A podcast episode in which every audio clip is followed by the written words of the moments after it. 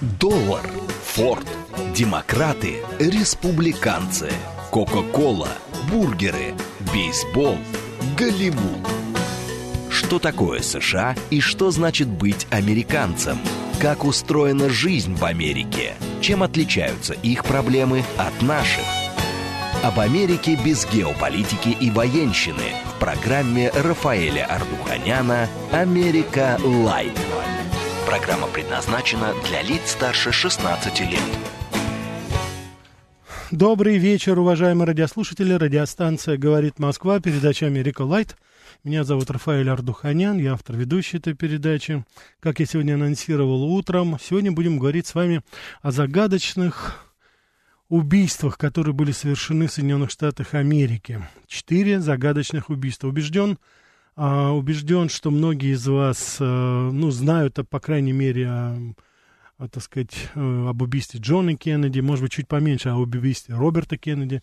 Наверняка слышали о Мартине Лютере Кинге. Но вот я еще добавил сюда тоже такая очень символическая, на мой взгляд, по крайней мере, трагедия. Это убийство Малькольма Экса. Это лидера одного из лидеров нации ислама в Соединенных Штатах Америки, такая негритянская мусульманская была организация, а, достаточно такая своеобразная, она вызывала определенные вопросы не только у христианской общины негритянской, но и среди вот, мусульман Ближнего Востока. Они как-то очень осторожно к ней относились.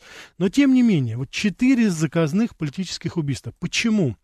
Я, признаться, э, долго думал, надо ли делать это, потому что были какие-то другие планы, хотелось что-то более, может быть, легкое рассказать и обсудить вместе с вами. Но я подумал, что каждый раз во время наших утренних передач, во время наших утренних передач револьвер, я очень часто вам говорю о той ситуации, которая складывается в Соединенных Штатах. И я неоднократно говорил, и у меня вот такое, ну, пока это на уровне интуиции какое-то ощущение, что мы с вами постепенно, вот как это, знаете, вот 60 лет исполняется со дня первого этого убийства, это 22 ноября 1963 года, убийство Джона Кеннеди. И вот сейчас, спустя ровно 60 лет, мне кажется, что Америка стоит на пороге очередных громких физических, ну, убийств, допустим, понимаете? Устранение, как угодно называйте, но вот мне кажется, что сейчас все идет именно к этому. И я в первую очередь сейчас говорю о, конечно же, Дональде Трампе. И, как ни странно, у меня еще есть, как говорится, кандидат номер два, я попозже скажу, кто тоже, скорее всего, вот попадает в этот такой расстрельный лист. И эти все четыре, это очень разные убийства. Я не хочу сейчас здесь в одну кучу мешать, но я э, хочу вам сказать, что я, мы очень долго беседовали с моим учителем, покойным Валентином Сергеевичем Зориным, нашим ведущим американистом. Uh, у него есть замечательные книги по этому. У него очень своеобразная была теория. Он говорил, он постоянно, знаете, так сказать, исследовал этот вопрос. Сначала вот у него были в «Мистерах миллиардах», он говорил о Говарде Ханте, заговоре нефтяного магната, который убрал. Потом он говорил о Линдоне Джонсоне. Там очень много всего было. Но я бы хотел сейчас абстрагироваться от этого, потому что исполнителей мы, ну, более-менее мы все знаем. Мы знаем исполнителей и, так сказать, эм, Джона Кеннеди, Ли Харви Освальд. Я надеюсь, он в какой-то степени был все-таки причастен к этому, хотя уже всем понятно, что он был не один, если он там был. Второй это так называемый Серхан Серхан, палестинский боевик, который убил Роберта Кеннеди в отеле «Амбассадор» в Лос-Анджелесе, как раз в преддверии того, когда Роберт Кеннеди уже прямым, прямой дорогой шел к президентскому креслу, побеждая всех своих противников. А вот, конечно же, мы знаем убийцу Мартина Лютера Кинга. Это особая история, я расскажу ее, потому что, работая в Америке, я был свидетелем, ну, невольно, мы, журналисты, были свидетелями достаточно эпохальной встречи сына Мартина Лютера Кинга, и этого убийцы, который сидел пожизненный срок, и он потом скончался в тюрьме. Но я вам хочу сказать, что это было очень странно. Ну, сами судите. Сын Мартина Лютера Кинга публично пожал руку убийце своего отца и сказал, что я знаю правду. Вот понимаете, в чем дело? Если мы сейчас говорим еще о Малькольме Эксе, там, так сказать, тоже было достаточно любопытно, потому что он был под охраной ФБР, под наблюдением, но тем не менее во время своего выступления он получил 21 пулю от якобы своих соратников по нации ислама, которые там что-то не поделили внутри. Ну вот как всегда. Что объединяет эти все четыре убийства? И это, безусловно, я хочу сейчас провести параллель именно сюда, в наше время. Все четыре убийства были совершены при непосредственном участии или при посредничестве, при инициации спецслужб Соединенных Штатов Америки. И в доказательство того, что я сейчас говорю, еще почему вот меня, так сказать, как бы подтолкнуло к этой теме, это относительно недавнее заявление не кого-нибудь, а Роберта Кеннеди-младшего, племянника Джона Кеннеди и сына Роберта Кеннеди. Человек молчал очень и очень долго. Но сейчас он в своих выступлениях и у Такера Карлсона, и, так сказать, на других ресурсах он говорил, и он давал интервью и Меган Келли, всем он сказал, что он убежден, что за убийством его дяди и Роберта Кеннеди, его отца, стоят спецслужбы ФБР ЦРУ США. Ну, говорить уже о Мартине Лутере Кинге, я думаю, тоже особо не приходится. Что здесь, как говорится, происходило? Почему, вот, почему эти люди как бы объединены? Это были люди, за которыми шли, шел простой народ. Это были люди, которые способны были повести за собой. Это не, это, я хочу вам сказать, что не каждый президент мог похвастаться. Вот за Линдоном Джонсоном, вы знаете, никто бы не пошел, поверьте. И за Джимми Картером, да и за Герардом Фордом. Ну, там Рейган еще под вопросом, может быть.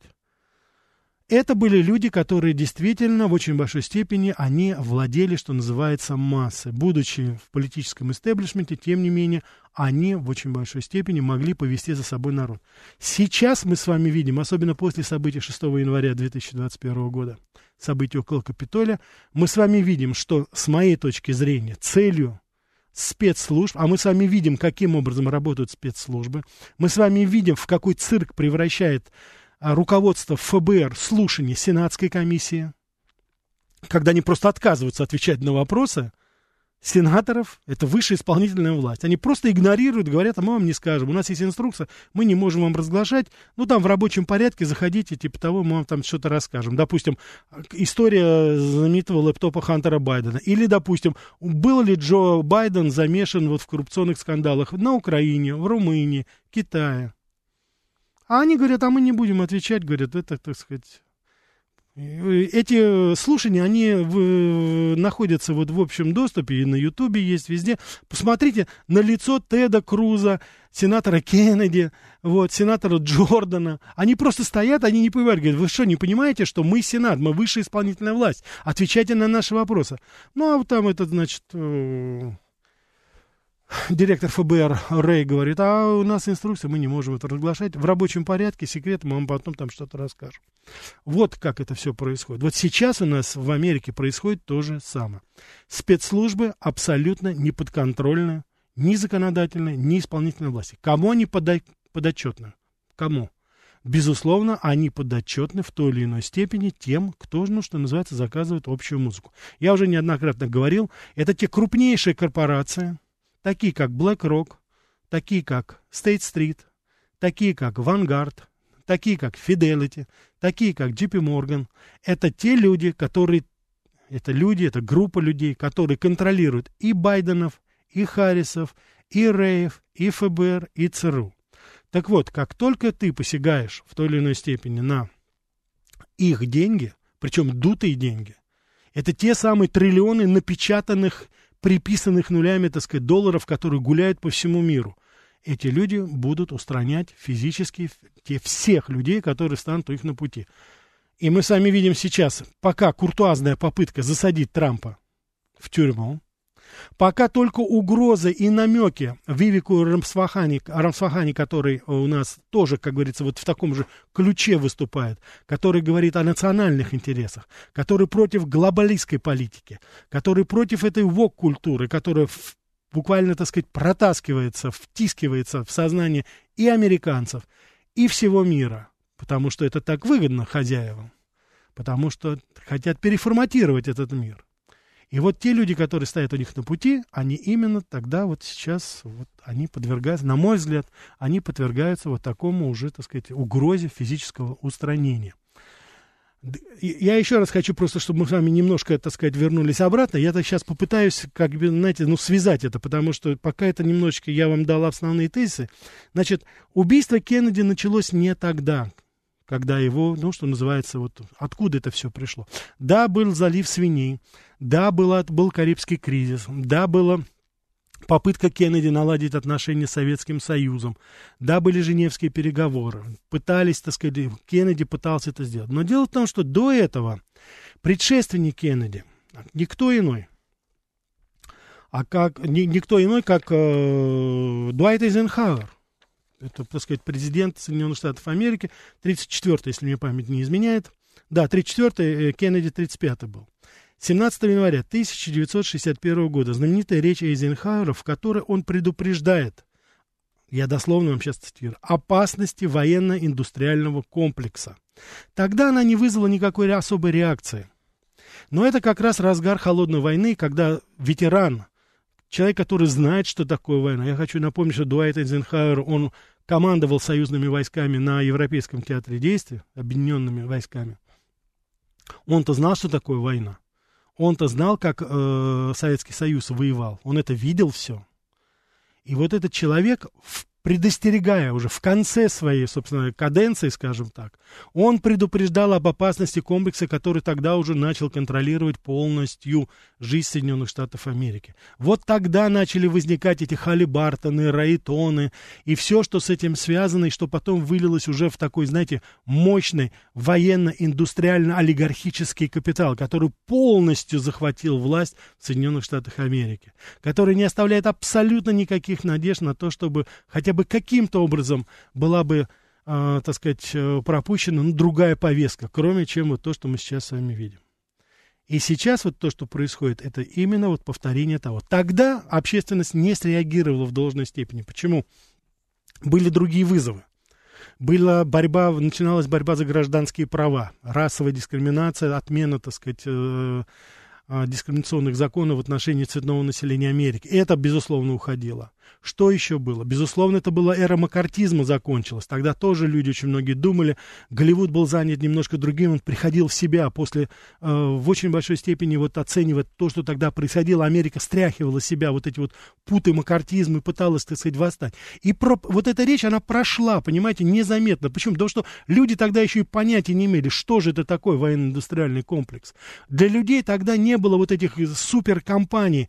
Для них тогда Боинг ассоциировался с гражданскими самолетами или там, в крайнем случае, самолетами, которые делали, допустим, для э, военных нужд. Но все прекрасно понимали, сейчас закончится война. Ну все, сейчас надо выпускать автомобили, красивую мебель, красивую это. И это было в очень большой степени. Но упор тогда уже начал делаться совершенно на другом. И траты, деньги, которые тогда стали уже постепенно вливаться вот в этот военно-индустриальный комплекс, они были в несколько раз больше, чем то, что Америка тратила в свое время на войну потому что это было уже другое вооружение, уже было атомное оружие, уже были совершенно другие технологии, и они были более дорогие. И каждый раз эти технологии совершенствовались, они становились еще более дорогие. И это как снежный ком, снежный ком. Вызов принимал Советский Союз, соответственно, так сказать, началась уже вот та самая гонка вооружений, которая достигла своего эпогея в 1973 году. На короткий период мы передохнули вроде бы все, Дейтан такая, я думаю, старшее поколение помнит, это разрядка напряженности небольшая, но недолго музыка играла, с приходом Рональда Рейгана все началось по новой. Ну, а у что случилось в середине 80-х годов, мы с вами прекрасно знаем. Так, извините, пожалуйста, конечно же, как всегда, передача «Диалог». СМС-портал 925-88-88-94-8. Телеграмм для сообщений говорит МСК Бот. Прямой эфир 495-73-73-94-8. Телеграмм-канал «Радио говорит МСК». Ютуб-канал «Говорит Москва». Так, давайте мы ответим на вопросик, а потом еще продолжим. Да, слушаю вас. Алло. Да. Э, добрый вечер. Добрый. Вот такая сегодня интересная тема. Просто даже не знаешь, какие вот вопросы вам задать, чтобы еще что-нибудь интересненькое у вас узнать. Ну, Но вы знаете, значит, это самое, э, насколько я помню, э, значит, накануне гибели Кеннеди, президента Кеннеди, Значит, он общался со своей супругой Жаклин и говорил о том, что я чувствую, что надо мной, в общем-то, нависает какая-то вот такая угроза.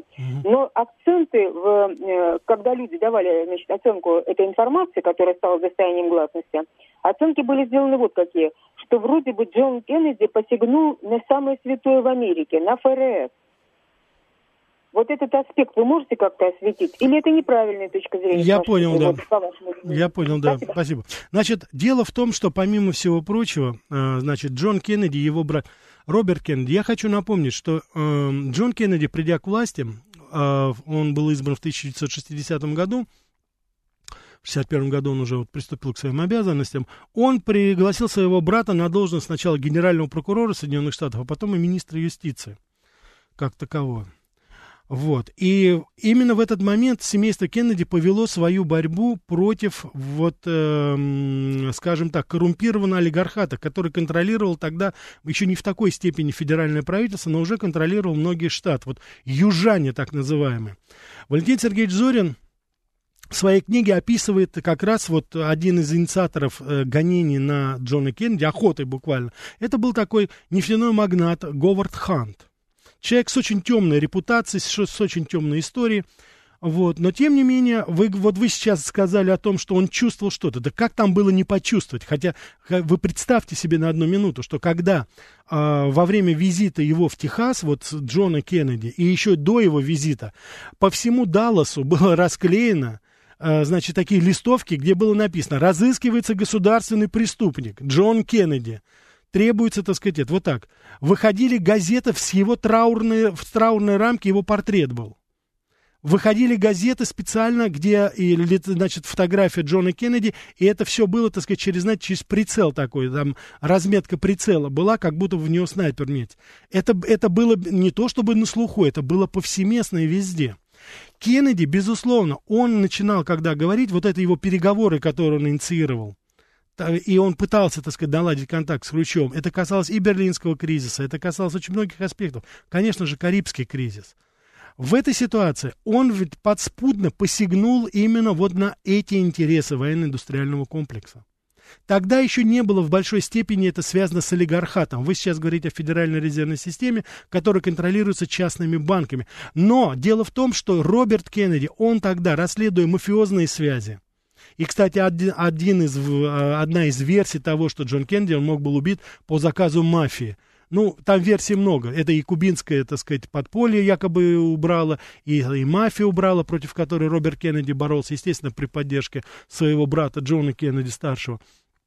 И в данной ситуации, конечно же, там вот подспудно они касались этого. Поэтому, отвечая на ваш вопрос, очень даже может быть, что и там это сыграло свою роль, но в, на тот момент вот эти уши финансового капитала, они не были до, достаточно видны. Были нефтяники, были мафиози, были радикальные политические иммиграционные группировки тогда, которые это делали. Это, собственно говоря, те, чьими руками это все уничтожало, как пытались уничтожить.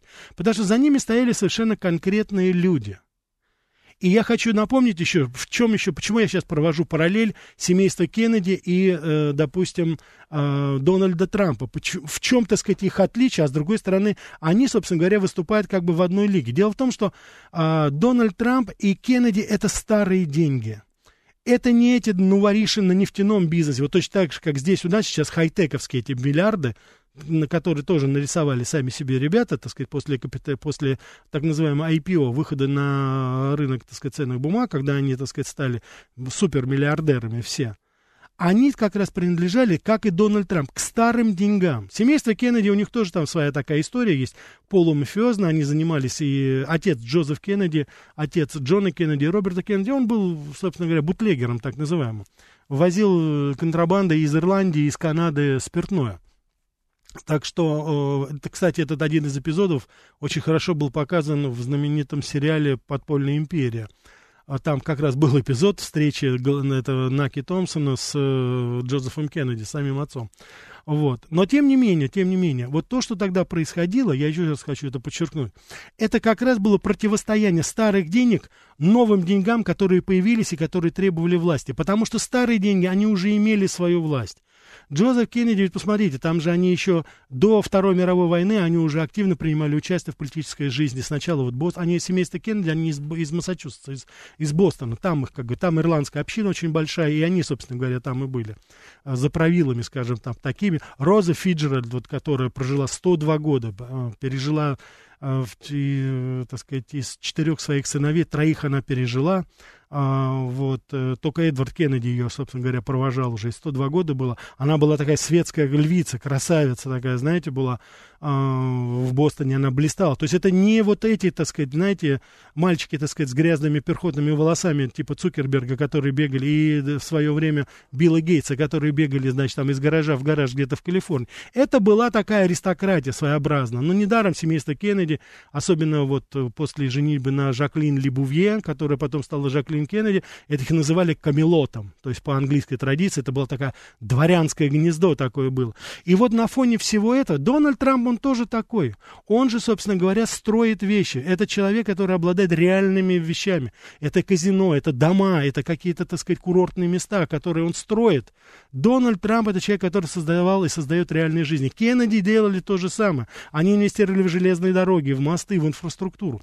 И вот когда вот подобные, вот это, это собственно говоря, те, кого э, и представляет сейчас Дональд Трамп это очень такая, знаете, э, группа, она раньше была миллиардеры, и все говорили, ну, миллиардеры, это же сила такая. Да нет, дело в том, что сейчас эти другие ребята, они уже триллионеры стали. Я вам хочу сказать, что вот указанные компании, которые реально владеют Америкой, и реально владеют долларовой системой, и реально владеют Федеральной резервной системой, это именно вот эти BlackRock, State Street, который я уже сказал, Vanguard, Fidelity, JP Morgan. Эти люди сейчас обладают под капиталом но абсолютно надутым, конечно, по разным оценкам, от 70 до 100 триллионов долларов. Нет столько, так сказать, недвижимости и столько ценностей на Земле, по мнению очень многих специалистов, которые бы стоили там 100 триллионов долларов, допустим. Не производит наша планета столько в течение многих-многих-многих лет. И тем не менее, вот эти люди, они, собственно говоря, вот они нарисовали себе это. И вот под угрозой вот эти люди конкретного дела, люди, которые строят вещи, люди, которые создают вещи, люди, которые не дают и не, так сказать, одобряют глобалистическую повестку и которые хотят развивать, они основываются на национальных интересах, это их первейшие враги. Самые-самые заклятые враги. И поэтому вот в свое время Кеннеди и Роберт они были такими врагами. Мартин Лютер Кинг, о котором мы с вами говорили, это тоже человек, который, собственно говоря, в очень большой степени повлиял на сознание абсолютно, так сказать, всех в Америке. Почему, на мой взгляд, убрали Мартина Лютера Кинга? Почему его убили? Помимо всего прочего, я не хочу сейчас говорить там верно, неверно арестован был его убийца, дали ему пожизненный срок, вопрос не в этом. Дело в том, что Мартин Лютер Кинг, он сумел пробиться сквозь негритянскую повестку к белому населению Америки он вышел на те круги интеллектуалов, бизнесменов, которые действительно поняли, что так, как сейчас происходит, то, что сейчас происходит, то неравенство, та сегрегация, которая была тогда, и расизм откровенный в Америке, они уже, ну, извините меня за такое-то, они непродуктивны, они задерживают развитие общества. Это было совершенно очевидно абсолютно всем на тот момент. И, и вот Мартин Лютер Кинг, он сумел эту повестку как бы внедрить уже не в узконациональную, узкорасовую, допустим, такую практику среди негритянского населения, а он это сделал общей, общей такой американской повесткой, и даже мировой повесткой. Потому что Мартин Лютер Кинга в, в очень большой степени называли последователем Махатмы Ганди. Непротивление, не, не насильственное сопротивление тому, что происходит. И за ним пошли не только негритян, за ним пошло не только негритян, американское население. Он же был лауреатом Нобелевской премии мира, понимаете? Этот человек стал приобретать международный масштаб. Они не могли позволить тому, чтобы вот такая фигура вышла, что, собственно говоря, на, так сказать, политическую арену, потому что это, та, это те самые люди, которые бы занимались конкретным делом, конкретными вещами, а не тем, что зарабатывать просто, что называется, бабло в буквальном смысле этого слова. Сейчас я предлагаю вам послушать выпуск новостей радиостанции «Говорит Москва», а потом продолжим. Что такое США и что значит быть американцем? Как устроена жизнь в Америке? Чем отличаются их проблемы от наших? Об Америке без геополитики и военщины в программе Рафаэля Ардуханяна «Америка. Light». Добрый вечер еще раз, уважаемые радиослушатели. Радиостанция «Говорит Москва», передача «Америка Light». Сегодня с вами говорим о четырех громких убийствах 60-х годов, которые, с моей точки зрения, очень тесным образом исторически приплетается с той ситуацией, которая сейчас складывается в Соединенных Штатах Америки. И, так сказать, неугодные люди, которые сейчас, скажем так, идут против основной политической повестки, с моей точки зрения, точно так же под угрозой, как и вот в свое время те четыре человека, о которых я вам, о которых я говорю. Это Джон Кеннеди, Роберт Кеннеди, Малькольм Экс и, э, конечно же, доктор Мартин Лютер Кинг. Так, так, Николай, ну как можно ставить в один ряд умницу Джона Кеннеди с этим бесцеремонным придурковатым Трампом, Николай? Николай, этот, как вы говорите, придурковатый Трамп сам стал миллиардером, был президентом Соединенных Штатов, проявил себя во многих сферах и бизнеса, и шоу-бизнеса. Так что хотелось бы на ваши достижения в жизни посмотреть. Но ведь в Америке мастер пишет, никогда не было своей аристократии, не отказать. Да нет, аристократия в святое место пусто не бывает. В своей форме она сразу же там появилась. А Рафаэль, стратегический инвестор, вы верите, что когда-нибудь обнаружатся реальные улики, подтверждающие участие в этих политических убийствах конкретных лиц, или мы обречены пользоваться индуцированными версиями? Не знаю, стратегический инвестор, просто не знаю, но, по крайней мере, вот э, Джо Байден, он, так сказать, отказался. Даже спустя уже более 6, 50 лет прошло, он отказался рассекретить документы, которые были связаны с убийством Джона Кеннеди. Посмотрим, не могу сказать. Все, все, как говорит, чего только не может не быть. Всего не может не быть. Чего не кинься, того может и не быть. Айвенга пишет, учитывая количество покушений на Фиделя Кастро и то, что все они провалились, американские спецслужбы, вероятно, уступают кубинским. Топорная работа позволила им устранить только собственных неугодных. Вы знаете, что, э, конечно, дело в том, что Фидель это был, конечно, комбатант и его окружение. Это были бойцы. Их, что называется, на Микине не проведешь. Это раз. Второй, образ жизни Фиделя не позволял приблизиться к нему посторонних людей. Он не окружал себя роскошью, не окружал, так сказать, себя какими-то дворцами постоянными. До сих пор никто толком даже и не знает, где он так сказать, э, вот, ну, последние годы, когда он болел, конечно, он был в госпитале, знали. А этот человек жил очень и очень скромно. Я думаю, это еще в какой-то степени сыграло свою роль. И, конечно же, ну, тут как, и мы помогали немножко. Так что это... Так, Сергей пишет, очень интересная тема, еще хотелось бы про зону 51 услышать. Ну, это, это Голливуд уже. Стратегический инвестор, Рафаэль, вы даете прекрасный исторический экскурс, но не надо скатываться в пропаганду. Стратегический инвестор, дайте мне, пожалуйста, ваше увеличительное стекло, я разгляжу пропаганду в своих высказываниях и обязательно от нее избавлюсь. Хотя слово пропаганда я считаю комплиментарным. Я пропагандист. Я пропагандист традиционной семьи, я пропагандист интересов нашей Родины, я пропагандист э, семейных ценностей, христианских ценностей. Так что да, считайте меня пропагандистом. Мастер пишет, да, ну вот за Трампом пошел народ на Белый дом. И к чему это привело? Совершенно с вами согласен. Мы с вами утром сегодня я вам говорил, что из организации Proud Boys один получил 17 лет, другой получил 15 лет. Никого не убил, никого не ранил, ни, ни пальцем не дотронулся до а, ни одного полицейского, разбил стекло, как вот там говорили, одному вменяли, и проник, как они говорят, проник. Проник, как будто это частный дом. Капитолий, это народный дом. Это там, где сидят народные избранники. И посмотрите, что у нас получится. Так, у нас полная линия, поэтому отвечаем. Так, слушаю вас. Добрый вечер. Добрый вечер, Рафаэль Сергей Алексеевич. Да, Сергей Алексеевич, здравствуйте.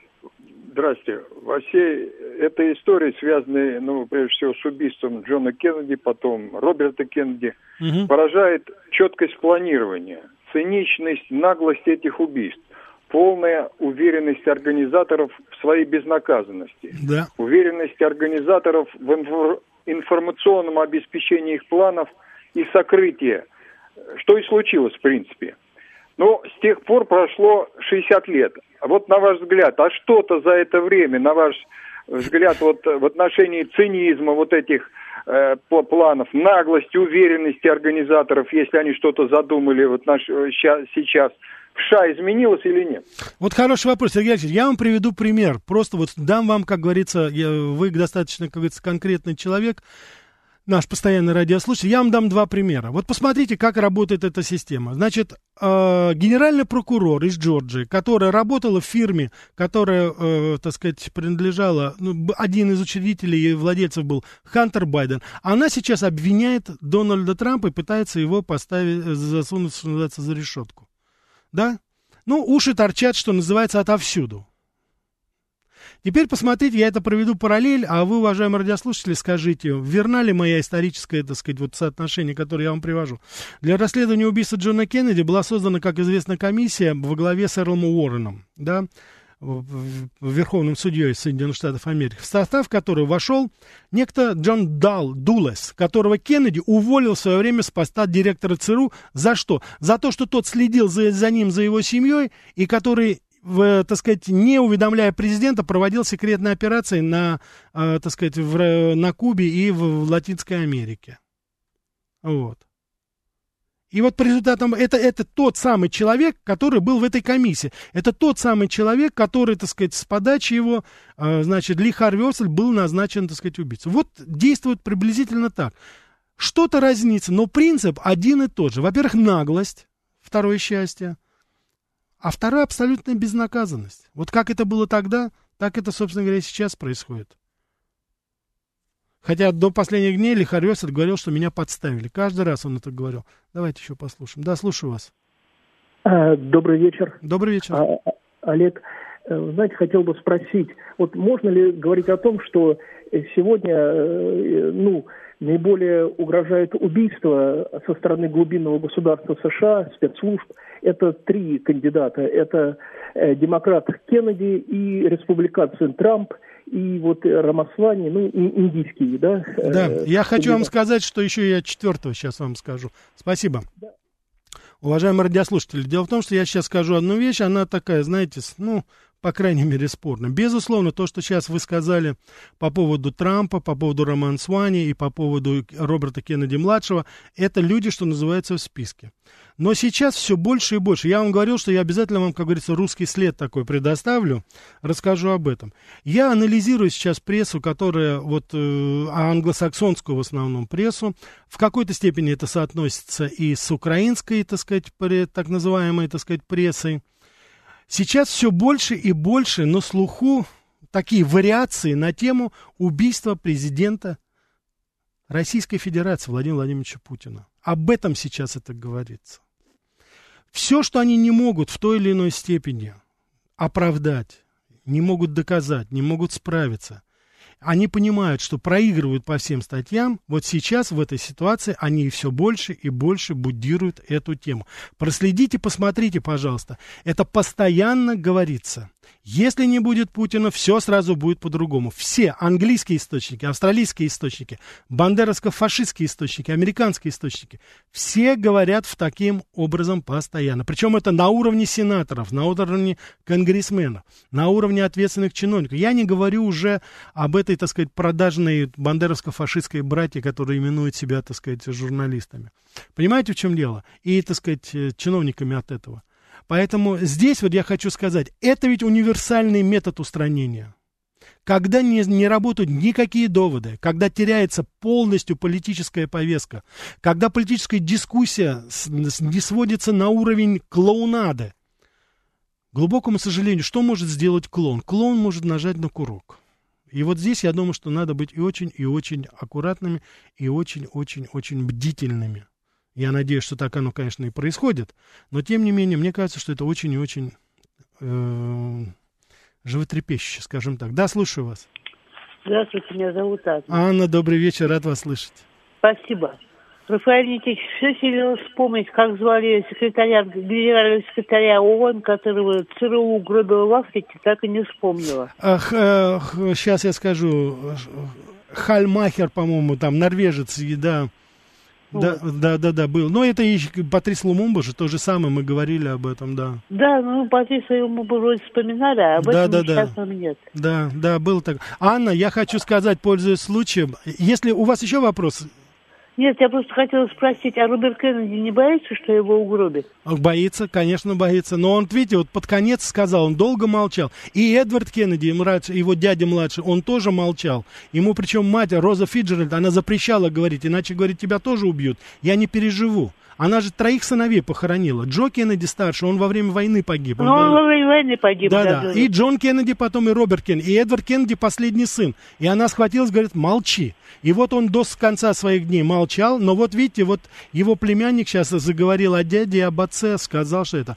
А, а, Анна, я хочу, чтобы, э, я хочу вам сказать, завтра, завтра в 14.00 я хочу посвятить вам эту передачу о Чарли Паркере. Завтра у нас джазовый вечер так что обязательно Спасибо большое, я буду обязательно, я вообще всегда слушаю. Да, спасибо вам большое. Да? Спасибо. Так что, слушайте, я уже сделал подборку, надеюсь, вам очень понравится. И, конечно же, нашим уважаемым радиослушателям понравится. Это ваша, как говорится, тема, так что вы соавтор этой передачи. Спасибо вам, всего доброго. Спасибо, всего доброго, До здоровья. Свидания. До свидания, спасибо и вам. Так, давайте мы еще возьмем. Да, слушаю вас. Да, говорите. Извините, что-то не получилось. Да, да, слушаю вас. А, добрый вечер, Рафаэль Никитич. Да. Это Виктор 26-й, благодарю за эфир, да. Подмосковье. Да, Виктор. Рафаэль Никитич, можно немножечко по делу и стороночку, как говорится, сделать э, полушажка. Да, но только у нас полная, полная линия, да, Виктор, пожалуйста, да, слушаю. Значит, такое дело, минуты, больше не задержу вас.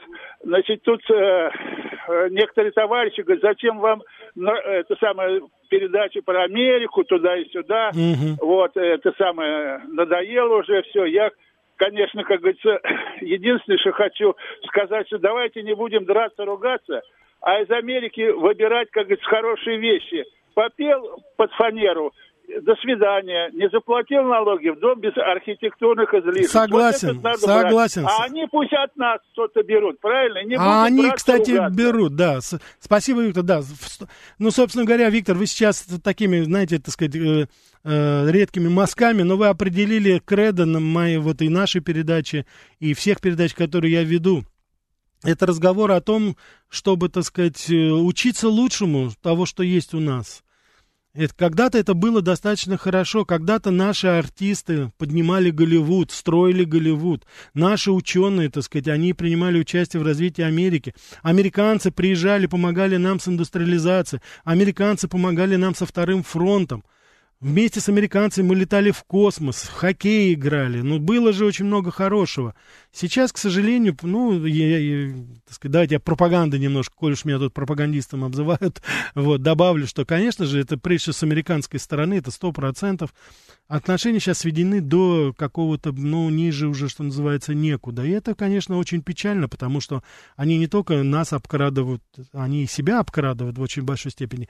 Но есть передача «Америка Лайт», где мы говорим о замечательных образцах искусства, шоу-бизнеса Соединенных Штатов Америки и ни в коей мере не будем отказываться от талантливых, известных исполнителей, которые радуют не только американскую, но и мировую публику. В частности, завтра в 14.00 легенда джаза Чарли Паркер с Дизи Гелеспи, которые создали знаменитый бибоп. Короткая, яркая, но очень и очень, на мой взгляд, очень и очень показательная и очень прекрасная жизнь.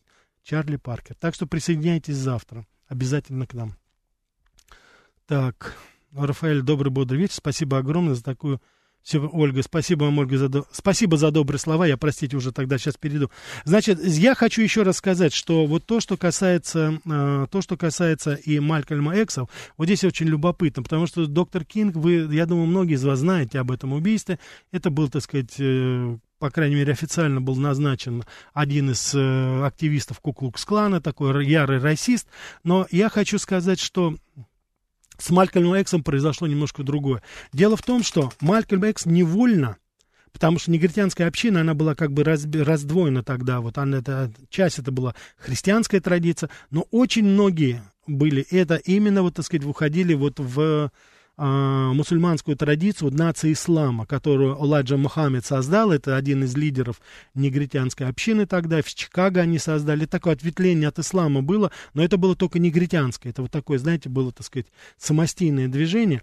И там, конечно, вот как бы другую часть, вот это очень такой э, энергичная, очень пассионарная часть американского общества, они повели за собой. И Малькольм Экс, он как раз и был вот в, в, в, во главе такого радикального этого крыла. ФБР следило тогда абсолютно за всеми, и я просто хочу вам сказать, что на тот момент уже, мы говорили вот сейчас, после э, небезызвестных терактов, которые были в Нью-Йорке, да нет, это еще, собственно говоря, в 60-е годы была такая программа ФБР, она называется COINTELPRO, вот, она была направлена на противодействие внутренним политическим организациям путем запугивания, дискредитации и прочего воздействия. Тогда уже это было. Тогда возникали, да, определенные радикальные группы, это был и Куклукслан, с одной стороны, но с другой стороны были черные пантеры, это были военизированные, вооруженные негритянские группы, которые, ну, призваны были защищать, скажем так, негритянское заселение от засилия, там, расистов, допустим, да, тогда это достаточно актуально было. Но в любом случае, в любом случае, это были разрозненные группы, которые контролировались, которые стравливались. Малькольм Экс и, и доктор Кинг, они объединяли под своей гидой людей. Причем, как правило, это была адресация к ненасильственному противостоянию. Вот вы, э, Виктор, вы сказали совершенно справедливо, что как же они все это спланировали, как они делали. Вы понимаете, в чем дело? Те люди, которые призывали к ненасильственным протестам, они были гораздо более опасны для истеблишмента, чем даже вот эти вот военизированные там черные пантеры, которых можно было, так сказать, буквально в любой перестрелке спецназом, так сказать, убрать в течение, я не знаю, там нескольких недель. Но куда ты уберешь популярность, когда люди, так сказать, причем уже невзирая там на расовые различия, они слушали и шли за тем или иным человеком. Но согласитесь, это какой-то даже уже и библейский сюжет вот здесь у нас возникает. И поэтому эти люди уходили. Посмотрите Джон Кеннеди, люди пошли за ним. Посмотрите Роберт Кеннеди, люди верили, они шли за ним. Посмотрите Дональд Трамп. Посмотрите, как отреагировала Америка, когда у него украли выборы. Можно все что угодно говорить, можно как угодно относиться к Дональду Правду, к Дональду Трампу, там можно его он нравится, не нравится. Вопрос ведь не в этом стоит. Вопрос стоит в том, что Дональд Трамп нашел ту самую ниточку, которую он протянул связал себя с большинством американцев и стал выражать их интересы. Хватит глобальной повестки, хватит ваших этих дендерных, гендерных и каких-либо, так сказать, этих испражнений, которыми вы заполонили уже всю планету. Давайте думать о нашей стране, давайте строить дороги, давайте реорганизовывать сообщество, давайте строить новые, новые, так сказать, инфраструктурные проекты, трубопроводы. Хватит зависеть там от кого-то. Давайте бурить на нашей территории, так сказать, быть энергетически независимым. Вот чего боятся эти люди. Потому что национальная повестка, она лишает их этих денег. Потому что если все эти триллионы вернутся в Америку, как Трамп думает, но это же будет катастрофа. Вы можете себе представить вот эти триллионы долларов, которые сейчас гуляют по всему миру, в том числе они очень-очень любимы почему-то нашим центральным банком. Ну так их любят они. Ну, так их высоко ценит у нас госпожа Набиулина Силуанова. Ну, прям дальше некуда. Рубль вообще уже ничто. А вот доллар, он такой вот у нас. Мало того, что надутый доллар, так под эти надутые доллары они что еще, рубли хотят, что ли, делать? Вы посмотрите, как все взаимосвязано в этом мире. Так вот, если это все вернется в Америку, преодолевая сопротивление некоторых глав центральных банков европейских стран и в других еще, так сказать, регионах мира – то тогда будет действительно крах, потому что это будет не инфляция, это будет гиперинфляция, о которой там Америка, э, вернее Германия после Второй мировой войны или Россия после гражданской войны, советская, советская Россия – которые только и представить себе могли, что будет. Это не керенки эти будут, которые будут миллионы, триллионы. Это вот будет типа того, что в Зимбабве было. Там, знаете, 2 триллиона, 3 триллиона купюр там они выпускали. Там, по-моему, куп, купюры в миллиард там это, она была такая разменная монета, там купить килограмм бананов или еще что-то. Вот что будет тогда. И тогда все это, вот вся, вся эта, так сказать, э, промышленность, о которой... Послушайте выступление Риттера, посмотрите, э, послушайте выступление очень многих, так сказать, Хомского, посмотрите выступление Майка э, Левина, допустим, которые... Они говорят, мы ничего не производим. Мы ничего не производим. Не, ну, есть какие-то определенные, так сказать, это производим, говорит, только страховые полисы и гамбургер. И тоже гамбургеры в других местах делаются лучше. Понимаете? Поэтому, конечно же, вот в этой ситуации я просто хочу сказать, вот что стоит, какие интересы, какие суммы, какие капиталы стоят за всем этим, и по сравнению с этим жизнь одного человека – это ничто. И Америка внедрила это ноу-хау. Точно так же, когда я вам говорил про олигархат, то же самое Америка сейчас внедрила это и здесь. Убирается просто человек. Из, изначально на корню – человек лишается любой возможности что-либо сказать против того, что там есть. Сначала тебя уговаривают, потом тебя пытаются подкупить, потом с тобой начинают бороться, пытают тебя засадить в тюрьму, ну а если этого не получается, тогда, пожалуйста, получай, что называется. Я, кстати, хочу вам сказать, что Вивик Рамасвани, допустим, и Дональд Трамп, что их еще, помимо прочего, объединяет, и они в какой-то степени выглядят независимые, конечно. Они сами финансируют свою компанию. Они не просят ни у кого денег. Рамасвани богатый человек, у него порядка 600 миллионов. Дональд Трамп у нас вообще, как говорится, миллиардер. Они, что называется, тратят свои деньги. Посмотрите, пример вот Рудольфа Джулиани, который не богатый. Посмотрите, что они сделали с этим почти 80-летним человеком. Они сейчас, я вам сегодня говорил в передаче, что они надавили на спонсоров, которые э, финансировали деятельность Рудольфа Джулиани, еще когда он был мэром, а он был таким народным, его называли американский мэр. Это человек, который достойно, так сказать, повел себя во время теракта 2001 года в Нью-Йорке. Он был любимцем всеобщим. Посмотрите, что они с ним сделали сейчас. Они сейчас, эти спонсоры, так сказать, после, я так понимаю, профилактических бесед, они, так сказать, отказались от него. И это сейчас, значит, Рудольф Джулиани разорен полностью. Ну, давай, теперь протестую, Руди. Давай, давай, выступай за Дональда Трампа.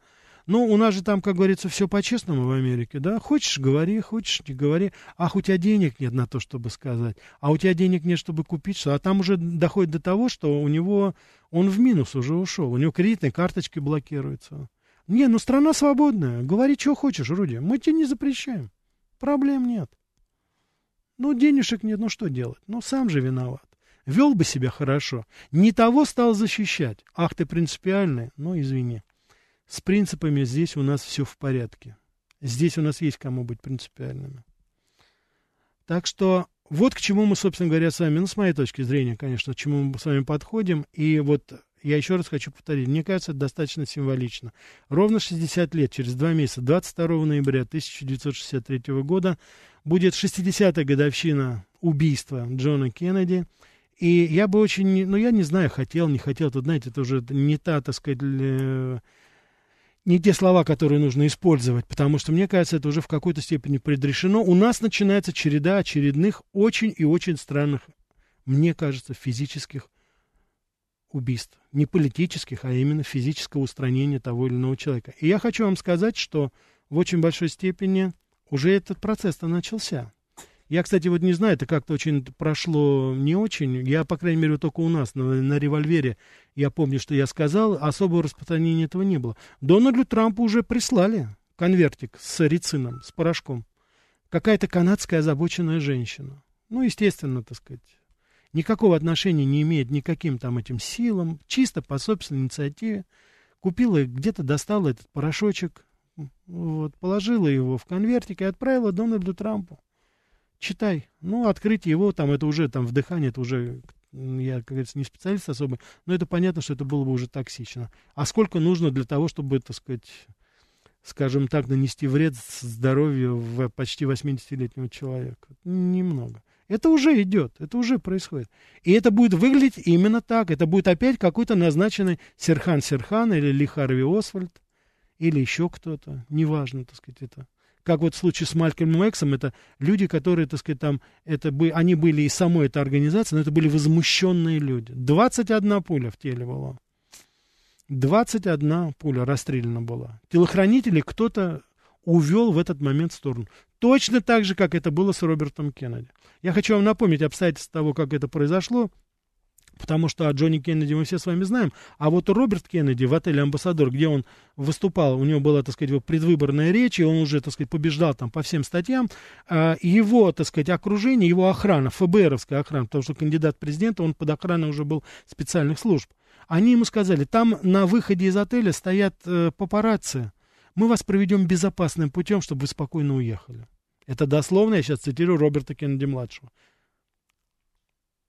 Потому что это, так сказать, там э, на месте, так сказать, люди, которые были, секретари, они все это прекрасно знали. И они его вывели через кухню прямо под, э, так сказать, э, под, под, под обстрел Серхан Серхан. И кто там еще стоял, это уже никто, мы никогда с вами не узнаем. Вот так, как говорится, концы в воду опускаются.